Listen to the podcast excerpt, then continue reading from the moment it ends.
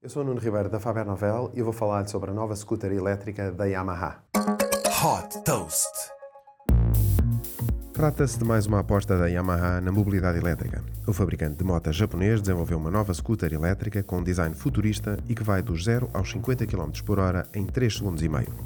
Batizada de Yamaha EMF, a moto funciona como um sistema de baterias amovíveis da GoGoRo, uma startup que desenvolve baterias que podem ser substituídas em estações de serviço.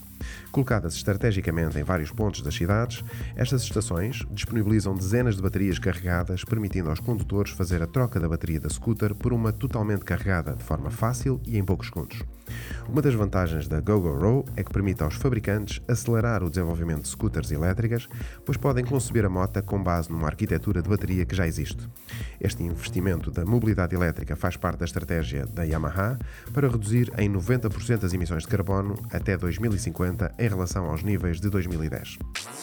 Super Toast by Faber Novel.